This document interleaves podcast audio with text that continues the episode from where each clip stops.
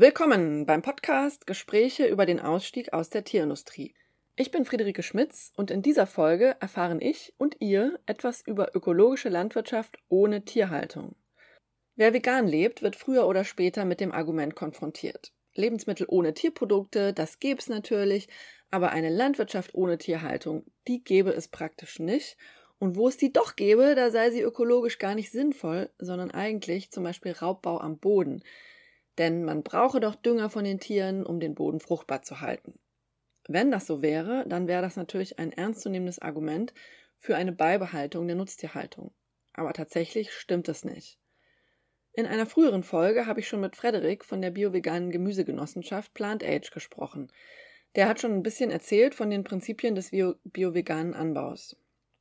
In dieser Folge ist Anja Bonsheim zu Gast, Sie hat Öko-Agrarmanagement studiert und arbeitet jetzt für einen Verein, der sich für die Verbreitung solcher Anbauprinzipien einsetzt. Und los geht's. Ich freue mich sehr. Ich bin heute hier mit Anja Bonsheim. Sie ist aktiv beim Förderkreis Biozyklisch Veganer Anbau. Hallo Anja. Hallo Rika. ja, meine erste Frage äh, naheliegend. Was ist denn überhaupt biozyklisch veganer Anbau? Ja, biozyklisch veganer Anbau ist ähm, eine ganz spezielle Form des ökologischen Landbaus.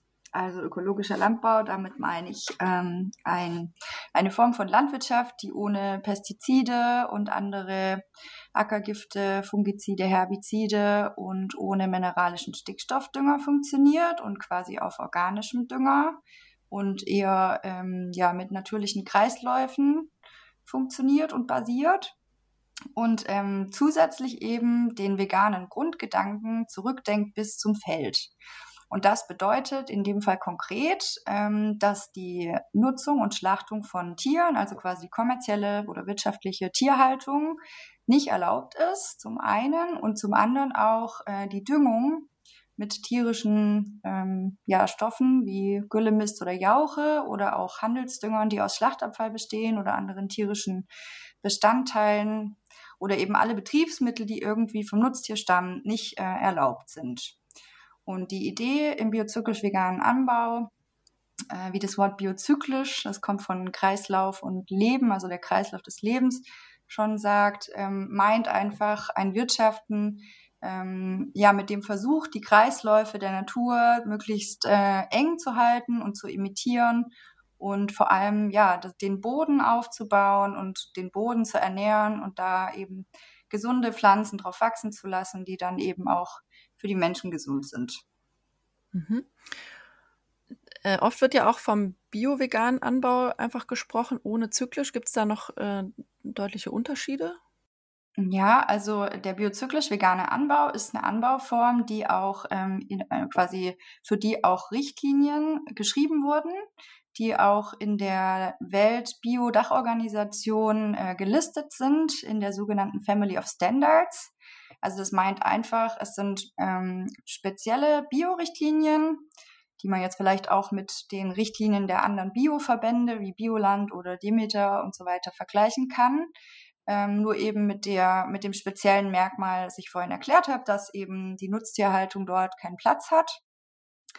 Und ähm, diese Produkte, die so angebaut wurden, nach diesen Richtlinien können dann ähm, von einer unabhängigen Kontrollstelle kontrolliert werden und zertifiziert werden.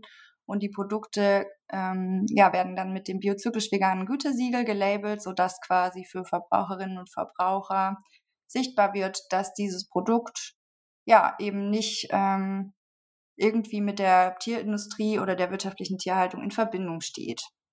Ähm, der bio-vegane Anbau, das ist so ein Begriff, der sich eben ja aus der ja, ähm, ich glaube, so aus den, aus den Kreisen von Agrarstudierenden eigentlich geborenen Bewegung ähm, so entstanden ist, die eben für eine vegane Landwirtschaft eingetreten sind und da auch ein Netzwerk aufgebaut haben also es gibt Betriebe, die nennen sich bio-vegan, die sind vielleicht eben dann nicht ähm, nach den biozyklisch-veganen Richtlinien zertifiziert, machen aber im Endeffekt das Gleiche, zum Beispiel über solidarische Landwirtschaft.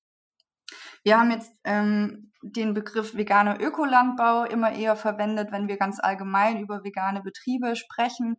weil Bio-Vegan halt auch so ein Begriff ist, der ein bisschen in die Irre führen kann, weil ja auch viele Produkte bio und vegan sind, also in den mhm. Inhaltsstoffen vegan und eben ökologisch angebaut und das irgendwie ein bisschen uneindeutig ist, dieser Begriff. Es gibt ja auch eine Backfirma, die diesen Namen hat und genau, deswegen haben wir jetzt die biozyklisch vegane, dieses Wort ähm, versuchen wir gerade eher so ein bisschen zu etablieren. Aber im Grunde meint es das Gleiche, nur das eine ist eben kontrolliert und das andere nicht. Mhm. Und was würdest du sagen, sind ähm, die Vorteile? Also ich meine natürlich einmal gerade aus tierethischer Perspektive, äh, ne, es werden keine sogenannten Nutztiere äh, gehalten oder getötet. Ähm, wie ist das mit den Umweltfolgen, Klimafolgen? Ähm, ist es da auch sinnvoll? Ja, auf jeden Fall. Also ich, ich finde biozyklisch veganen Anbau auf ganz vielen Ebenen äh, total sinnvoll. Also einmal ähm, ist es ja eine sehr humusmehrende Form der Landwirtschaft. Also es geht eben ganz stark darum, den Boden aufzubauen ähm, über verschiedene Methoden, wie zum Beispiel das Mulchen oder eben die Arbeit mit Kompost, ähm, über verschiedene, ja, über Gründüngung und Untersaaten, also auch den Boden ähm, möglichst viel bedeckt zu halten. Das sind alles so, ja, so Anbausysteme, ähm, sage ich mal, ähm, die halt den Humusaufbau stark fördern und das ist halt ja eigentlich auf vielen Ebenen total positiv. Also einmal für die Artenvielfalt im Boden. Man fördert dadurch das Bodenleben. Ähm, in einer Hand Boden sind ja mehr Organismen drin, als Menschen auf der Welt leben. Also die Vielfalt, die man damit kreieren kann, die ist eigentlich wirklich immens. Ähm, genau. Und ja, ein guter Boden mit einer guten Struktur hat einfach auch äh, noch viele andere Vorteile wie zum Beispiel, ähm, ja, er ist nicht so gefährdet. Er ist nicht so gefährdet, wenn zum Beispiel ein Starkregen kommt, äh, dann zu erodieren. Also Erosion ist ja ein ganz großes Problem, dass einfach Nährstoffe aus dem Oberboden in Gewässer ähm, ausgespült werden oder auch im Grundwasser landen. Ähm, genau, das hat man da einfach nicht so stark. Ähm, und mhm. Humus ist natürlich auch nichts anderes als Kohlenstoff. Das ist, ähm, finde ich, auch nochmal einen ganz wichtigen Aspekt, weil du ja auch nach dem Klima gefragt hast. Mhm. Ähm, also Humusaufbau, ähm, ja, schafft einfach eine Bindung von C aus der, ähm, ja, aus der Atmosphäre in den Boden. Und das ist eben das, was wir brauchen. Und neben diesem Vorteil ähm, in Bezug aufs Klima ist natürlich auch ein ganz, ganz wichtiger Vorteil, dass die ganzen ähm, ja mit der Tierhaltung in Bezug stehenden Klimagase nicht äh, mehr so stark anfallen. Also zum Beispiel Methanemissionen, ähm, aber auch Lachgasemissionen, die aber auch aus der Mineraldüngung herrühren häufig. Diese ganzen Emissionen, die hat man ein Stück weit auch, weil man eben durch Mulch oder Kompost auch Emissionen hat, aber eben in, einer viel, in einem viel geringeren Umfang. Mhm.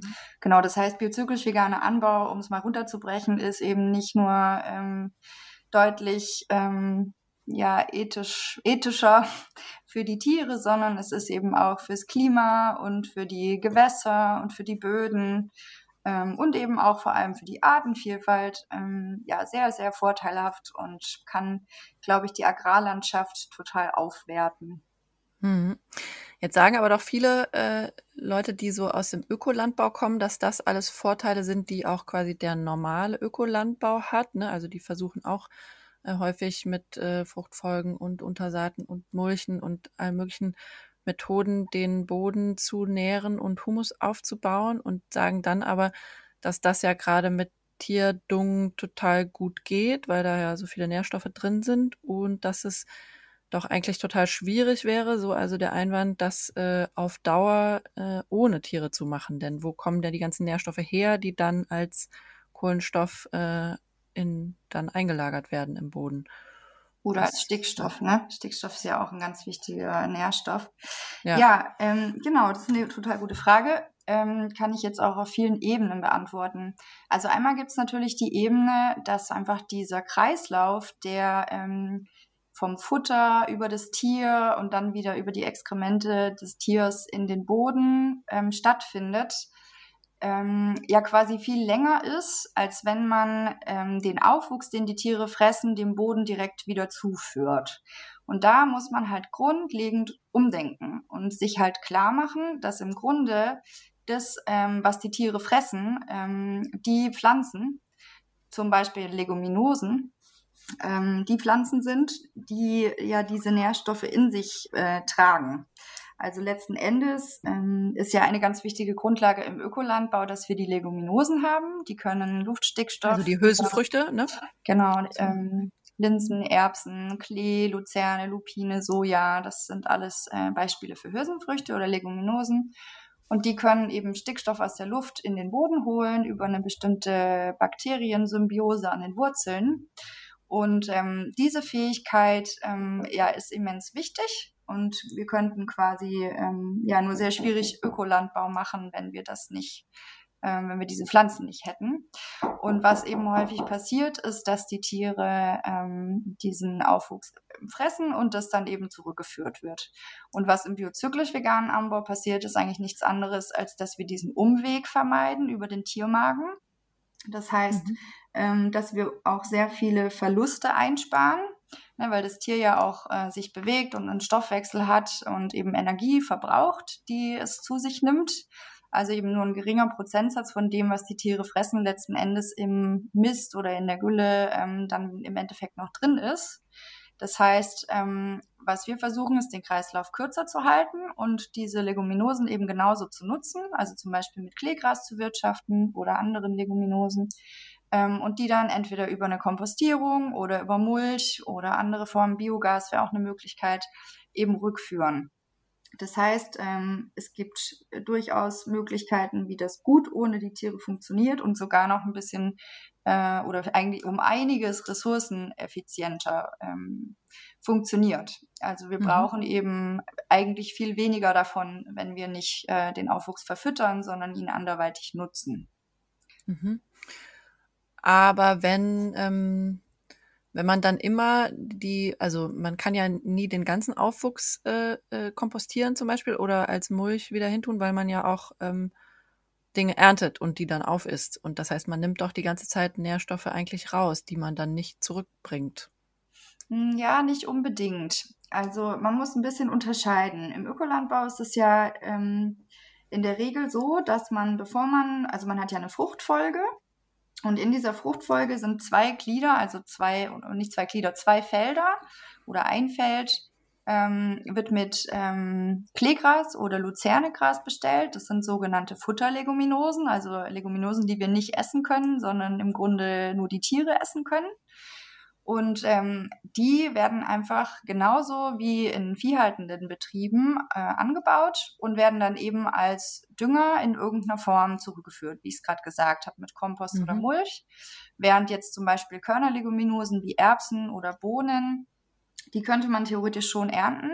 Das würde aber ein äh, Betrieb, der Tiere hält, genauso machen und würde sie dann vielleicht auch als Marktfrüchte verkaufen. Letzten Endes gibt es aber auch die Möglichkeit, die zu schroten. Also Ackerbohnenschrot kann zum Beispiel auch ähm, ein Dünger sein, den man gut verwenden kann. Ähm, und das finde ich immer wieder so spannend, diese Argumente, die du so gerade bringst, ähm, weil es geht überhaupt nicht um die Frage, ob das möglich ist oder ob das irgendwie ähm, sozusagen in der Nährstoffbilanz am Ende funktioniert, sondern eigentlich ist die entscheidende Frage, ob die Betriebe sich das leisten können. Also die entscheidende Frage ist eigentlich eine betriebsökonomische. Weil natürlich in dem Moment, wo du eine Ackerbohne anbaust und sie nicht verkaufst, sondern vielleicht schrotest, ähm, hast du keine Erträge, die, die dir sozusagen einen finanziellen Vorteil bringen. Du hast aber dadurch eine, ja, eine Möglichkeit, deinen Boden zu verbessern und die Erträge für andere Kulturen dadurch natürlich auch zu erhöhen. Aber das äh, ist ja sozusagen, da muss man ja sehr langfristig denken und es ist erstmal relativ unökonomisch. Das heißt, mhm. es ist eigentlich eher, ja, die Frage ist eigentlich eher auf einer ökonomischen Ebene. Mhm.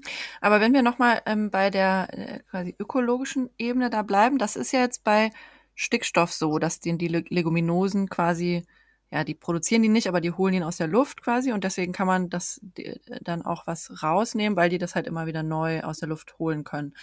Aber bei anderen Nährstoffen, jetzt Phosphor zum Beispiel, es gibt ja auch Leute andere noch, die sind ja auch dann weg, wenn ich die Ge Früchte geerntet habe, quasi, oder? Die werden nicht wieder neu geholt von den Pflanzen. Mm, die sind ja auch in den Pflanzen drin. Und letzten, letzten Endes ist es schon so, wenn du Pflanzen kompostierst, die, Kompost äh, die äh, Phosphor enthalten, dann hast du schon auch im Kompost, also Kompost ist eigentlich sehr phosphorhaltig.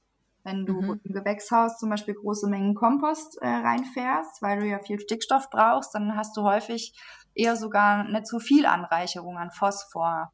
Also mhm. Phosphor, da braucht sicherlich auch noch andere Lösungen, wie zum Beispiel eben, dass wir unsere Fäkalien nicht ins Meer ableiten, sondern da den Phosphor rausholen, bevor wir das vielleicht machen oder das mhm. gar nicht mehr zu machen.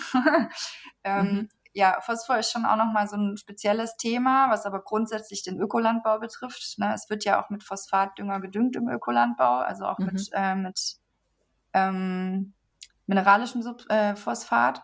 Ja, weil die Tiere das ja auch nicht erzeugen, ne? Also die müssen genau. es auch aufnehmen. Ja. Genau. Also das ist eigentlich keine spezielle Frage, die jetzt nur den biozyklisch veganen Anbau betrifft. Mhm. Genau. Und grundsätzlich ist es halt so, natürlich ist es immer alles ähm, vielschichtig. Es braucht, eine Pflanze braucht ja nicht nur Stickstoff, um zu wachsen. Aber Pflanzen enthalten ja auch viele Nährstoffe und sozusagen je vielfältiger ein System ist, desto vielfältiger sind im Grunde auch die Nährstoffe, die zur Verfügung stehen. Mhm. Das mit dem Schrot finde ich auch interessant, weil das ja so ein beliebtes Argument ist von VerteidigerInnen der äh, Tierhaltung, dass die Tiere die ganzen sogenannten Reststoffe verwerten können, die man sonst halt gar nicht nutzen könnte. Und das sind ja gerade auch so Schrote, ne? Aus der Ölerzeugung, Rapsschrot, aus der Rapsölproduktion äh, zum Beispiel. Und da würdet ihr dann sagen, die kann man, könnte man wunderbar als Dünger nutzen? Ja, also im Grunde kann man ja jegliche organische Substanz, jegliches pflanzliche Material, was irgendwie im Hof anfällt oder auch in der Lebensmittelindustrie theoretisch, ne, was da anfällt, kann man kompostieren. Und mir würde jetzt ehrlich gesagt nichts einfallen, was ein Tier frisst und nicht irgendwie in irgendeiner Form rückgeführt werden kann, ähm, zum Beispiel über Kompost oder Biogas. Also letztendlich eine Biogasanlage imitiert ähm, den Pansen.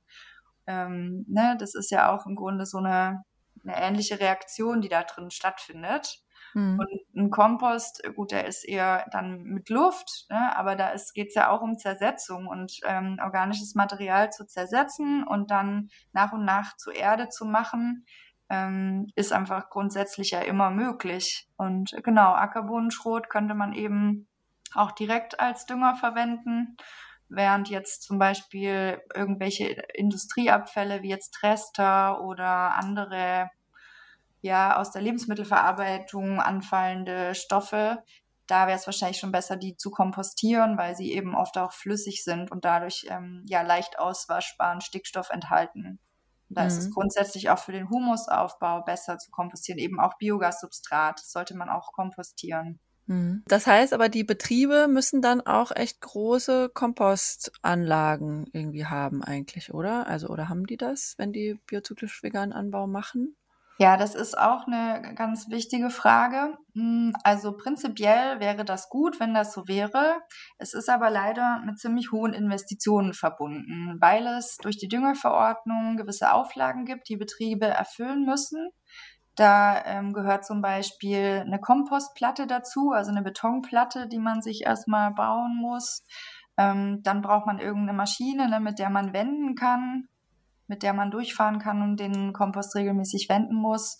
Ähm, das ist eine Investition, die jetzt Betriebe nicht so leichtfertig einfach so mal machen, sondern das ist was muss, das muss man sich gut überlegen. Mhm. Und es gibt aber, ja, also es gibt zum Beispiel Betriebe, die dann einfach in Kompostwerken sich Kompost kaufen, der eben pflanzlichen Ursprungs ist Mhm. Und perspektivisch könnte aber da eine, eine Variante sein, die sinnvoll sein könnte, dass Betriebe sich zusammenschließen. Also dass Betriebe, wenn es eben mal lokal ne, mehrere gibt, die biozyklisch vegan wirtschaften, sich eben gemeinsam so eine Kompostplatte kaufen und gemeinsam Kompost produzieren. Also das, glaube ich, wäre eine sehr gute Lösung für alle. Mhm. Aber reicht dann der, Kom also quasi das Material, was auf ihren eigenen Betrieben anfällt oder müssen die typischerweise auch noch irgendwie Material von außen dazu holen? Das kommt drauf an. Das kann man jetzt nicht so pauschal beantworten. Das kommt natürlich drauf an, was die eben für Fruchtfolgen haben. Also wie viel Masse anfällt, zum Beispiel an Kleegras oder Luzernegras. Wenn sie Gemüse machen, wie viele Ernterückstände, wie viele ne, vom Gemüse putzen oder so, wie viele äh, wie viel Pflanzenmasse steht da zur Verfügung? Gibt es vielleicht noch Gehölzschnitt, Grünschnitt? Vielleicht kann man auch kommunalen Grünschnitt da noch mit reinnehmen. Mhm. Ähm, ja, da kann, oder man kann natürlich auch Grünlandaufwuchs, also Grünschnitt von ähm, Grünland kann man auch kompostieren.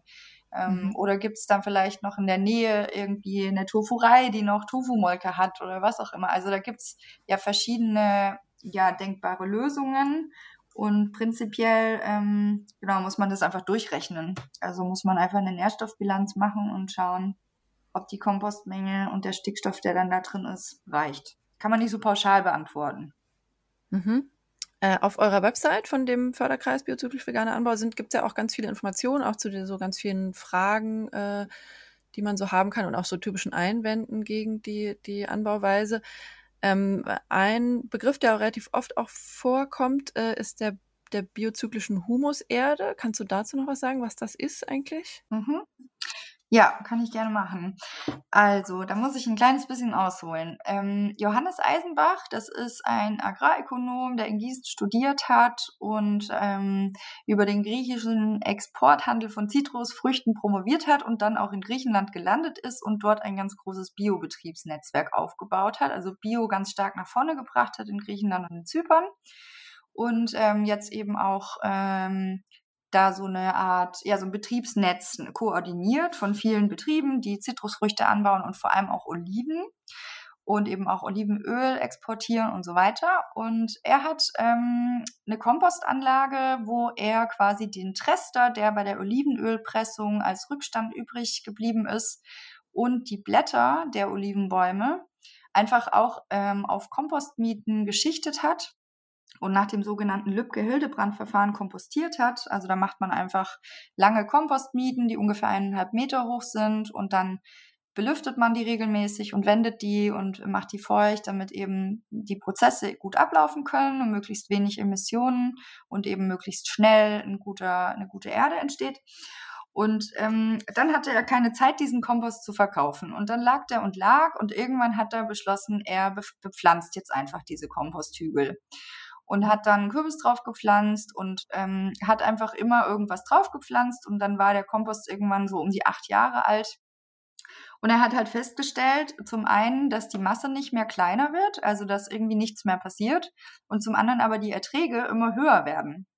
Und das fand er dann so interessant, dass er das Ganze mal ähm, ja hat äh, durchchecken lassen und im Grunde, ja, ist hat er dadurch eine, eine Entdeckung gemacht, die ja vielleicht auch ganz früher schon mal bekannter war. Ähm, jetzt muss ja immer alles ganz schnell gehen und die Komposte sind vielleicht ein halbes Jahr alt und werden schon verkauft. Ähm, ja, und die Entdeckung war, dass quasi ganz, ganz stabile Kohlenstoffaggregate ähm, da entstanden sind, die halt ganz, äh, eine ganz, ganz hohe Nährstoffdichte haben, also sehr, ähm, sehr fest im Grunde die, die die Atome an das Kohlenstoff dran gebunden sind, was halt dazu führt, dass der, ähm, der Kompost keine wasserlöslichen Bestandteile mehr enthält. Also diese Nährstoffe sind nicht mehr wasserlöslich, die können nicht mehr ausgewaschen werden. Das testet man durch so einen Tröpfchentest. Und da war einfach nichts mehr drin. Und trotzdem waren aber quasi unglaublich viele Nährstoffe da drin. Und es sind ganz, ganz gesunde und vitale Pflanzen daraus gewachsen. Also die Erträge waren wirklich richtig, richtig hoch. Genau, und dieses Material hat eigentlich nichts mehr mit Kompost zu tun, weil es nicht mehr die typischen Eigenschaften von Kompost hat, sondern eigentlich mehr die Eigenschaften von einem Dauerhumus, den man zum Beispiel auf dem Waldboden vorfindet. Oder eben, ja, ein Dauerhumus ist ja quasi auch, der zerfällt nicht mehr, sondern der ist einfach da und ist eigentlich sehr nährstoffreich. Genau, und dieses Material kann man sogar nehmen, um Jungpflanzen anzu anzuziehen. Und man kann das auch ad libitum auf den Feldern ausbringen, weil überhaupt keine Gefahr darin besteht, dass das irgendwie Oberflächengewässer gefährden könnte. Und im Grunde hat es ganz, ganz, ganz viel Potenzial und ähm, das sollte das oberste Ziel sein, zu erforschen, wie kann man das beschleunigen, wie kann man sozusagen schneller zu so einem Material kommen Und genau, wir haben das aufgenommen in die Richtlinien als, ähm, ja, als etwas zu Erstrebendes. Ähm, die Realität sieht natürlich ein bisschen anders aus, weil nicht jeder Betrieb die Zeit hat, Kompost äh, fünf oder mehr Jahre reifen zu lassen.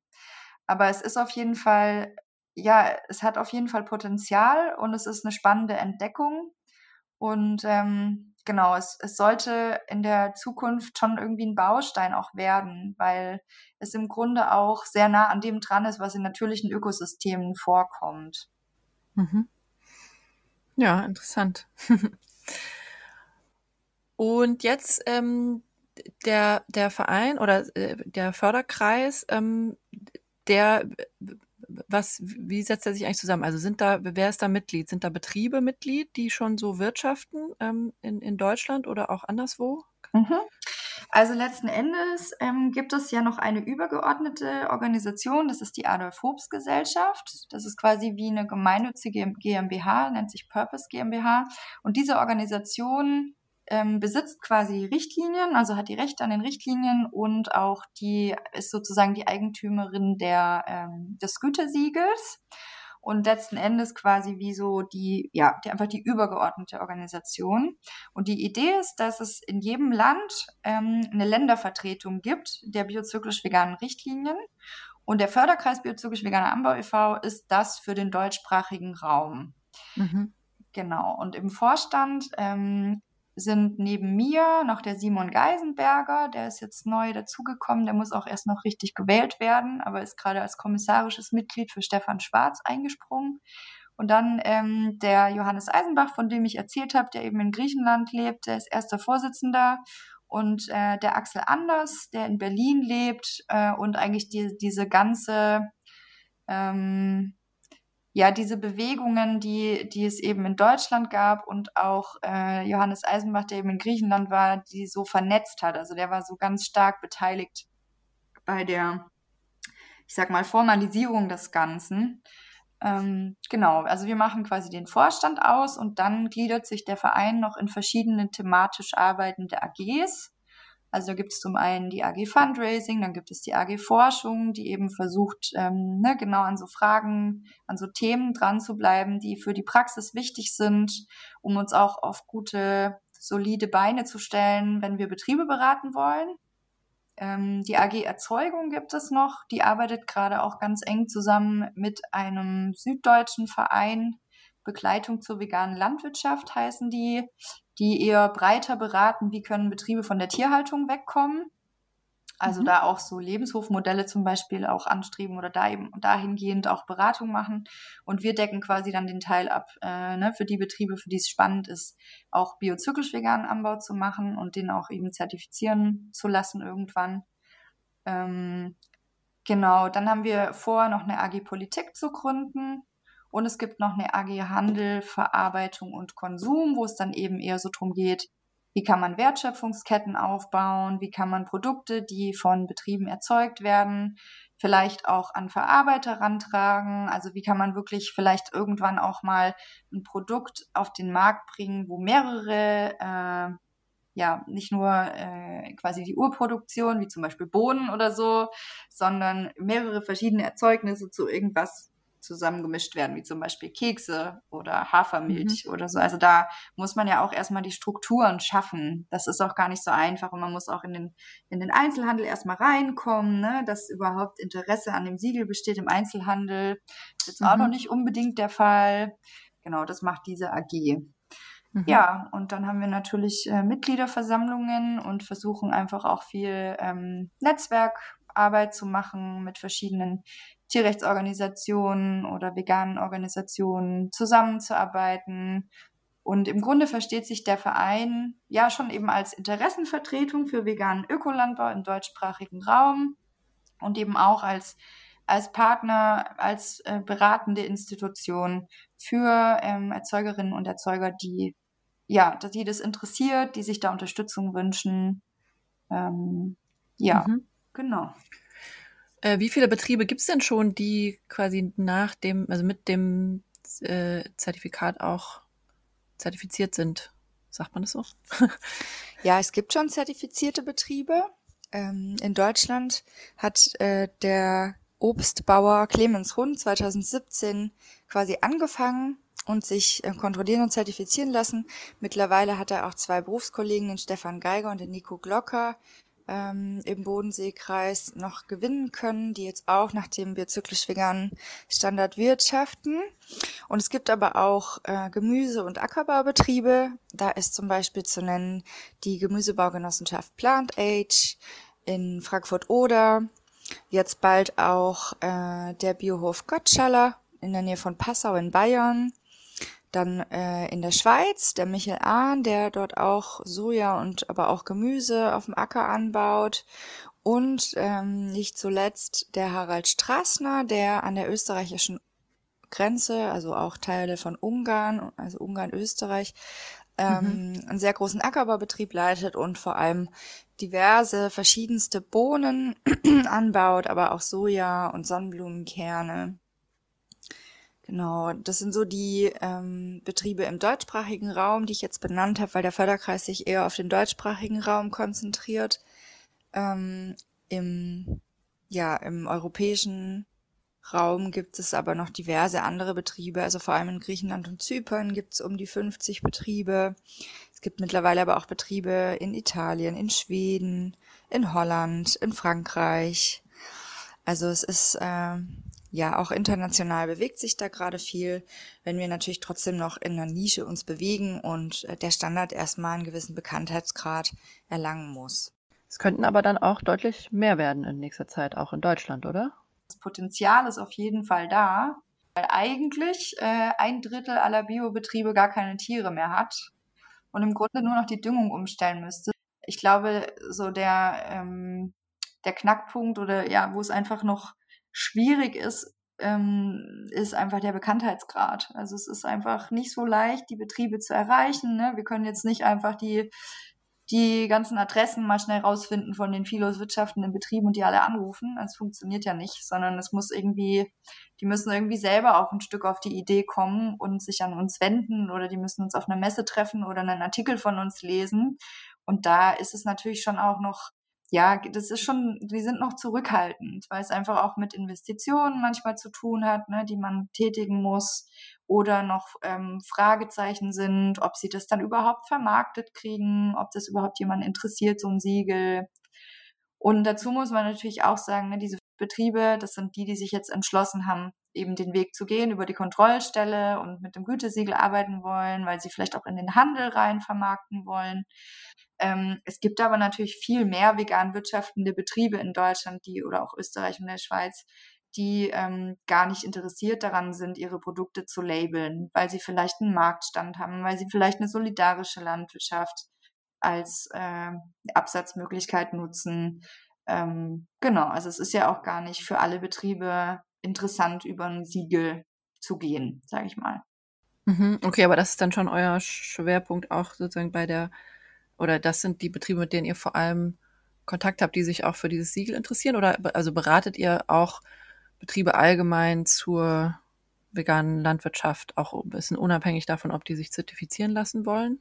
Ja, also es kommt schon vor, dass die sich bei uns melden und dann beraten wir die auch, weil natürlich grundsätzlich ist das das, was wir wollen und was wir fördern möchten und wo wir unterstützen möchten.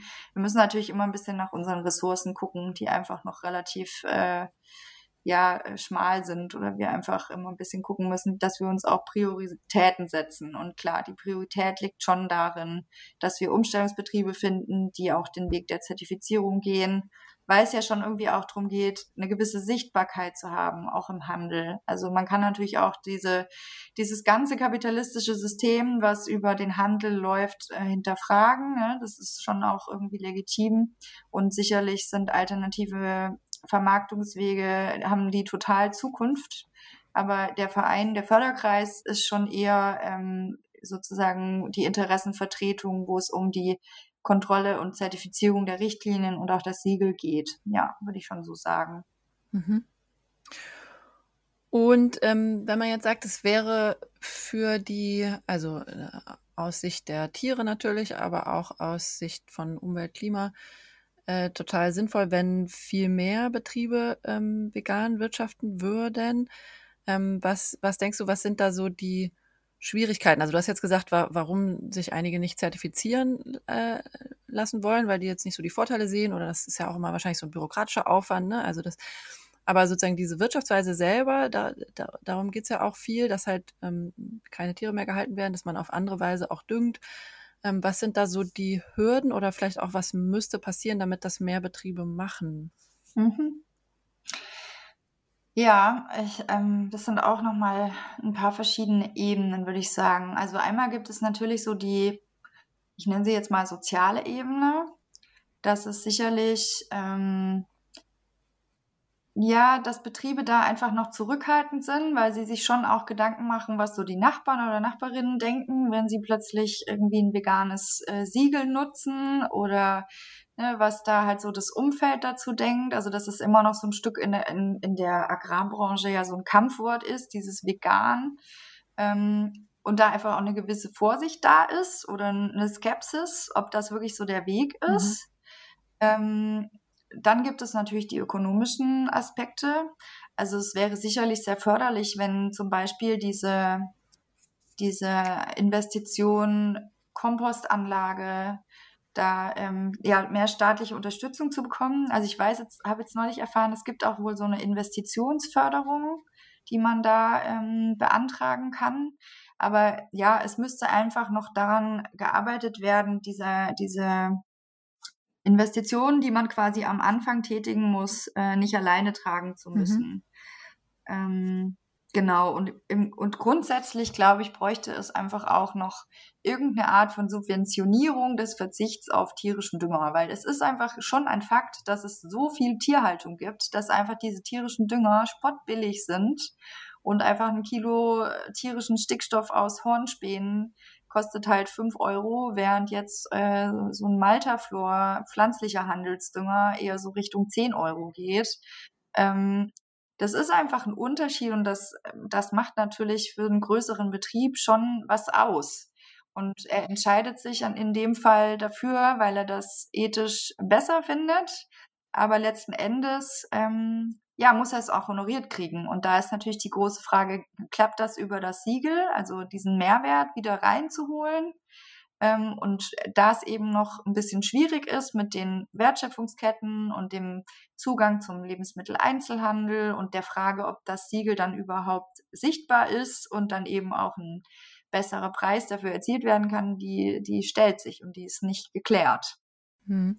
Aber es ist auch interessant, weil das dann ja äh, quasi auch am, am jetzigen sonstigen Status quo liegt, ne? Weil, äh, also das der Tierdünger halt so billig ist, ist ja, äh, genau, liegt daran, dass es halt so viel davon gibt und das ist ja auch gerade ein Zustand, der ja äh, verändert werden muss oder sich hoffentlich verändert, wenn halt die Tierbestände sinken. Also quasi, dass auch die, der ja. vegane Anbau auch deswegen nicht so attraktiv ist, weil es halt faktisch so viel Tierhaltung gibt, dass halt ja. halt der Dünger quasi eh da ist und sogar ja zu viel da ist. Also ich meine, so ein bisschen wäre es ja auch sogar absurd, wenn wir jetzt gesamtgesellschaftlich denken, wenn wir diesen vorhandenen Tierdünger nicht nutzen würden ähm, für, äh, zur Düngung.